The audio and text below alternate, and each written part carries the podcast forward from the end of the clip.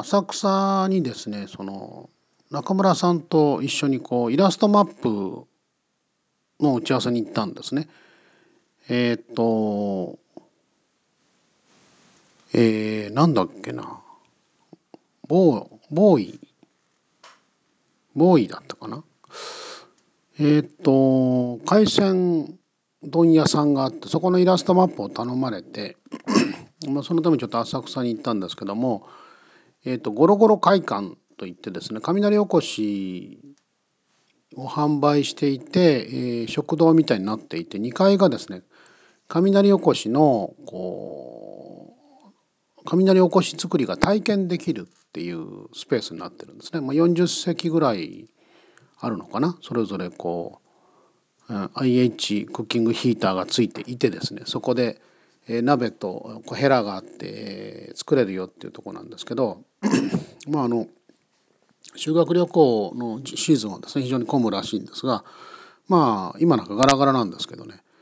でねそこの前を中村さんと通った時に中村さんがこれ興味あるから入ろうよって言うんですね。あいいよって言って入って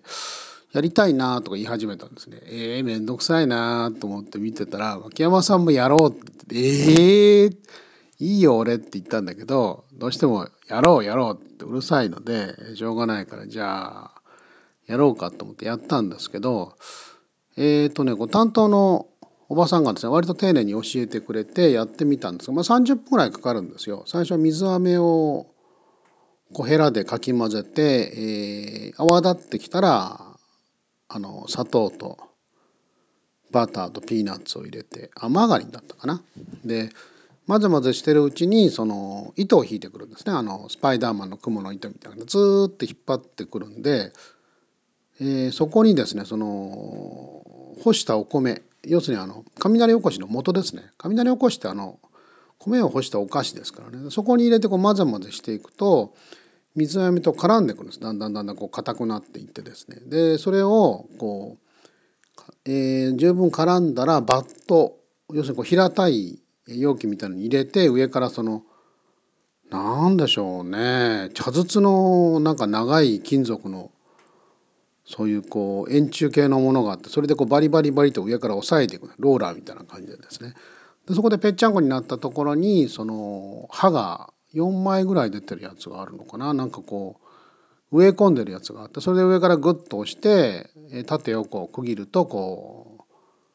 こうマス目状といいますかブロック状になるんですけどね結構美味しいんです食べてみるとね出来たては。で意外に楽しかったんですやっていくうちにねあの割とこうなんか荒いとかなんだかんだって言っててですね言われててやってみたんですけど結構面白いなっていう感じですね。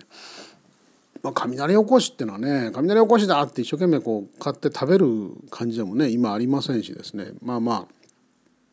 お土産とかなんとかでよくあるんですけど実際やってみたら楽しいなっていうのはね割と面白かったですね体験として。えー、そんな感じで。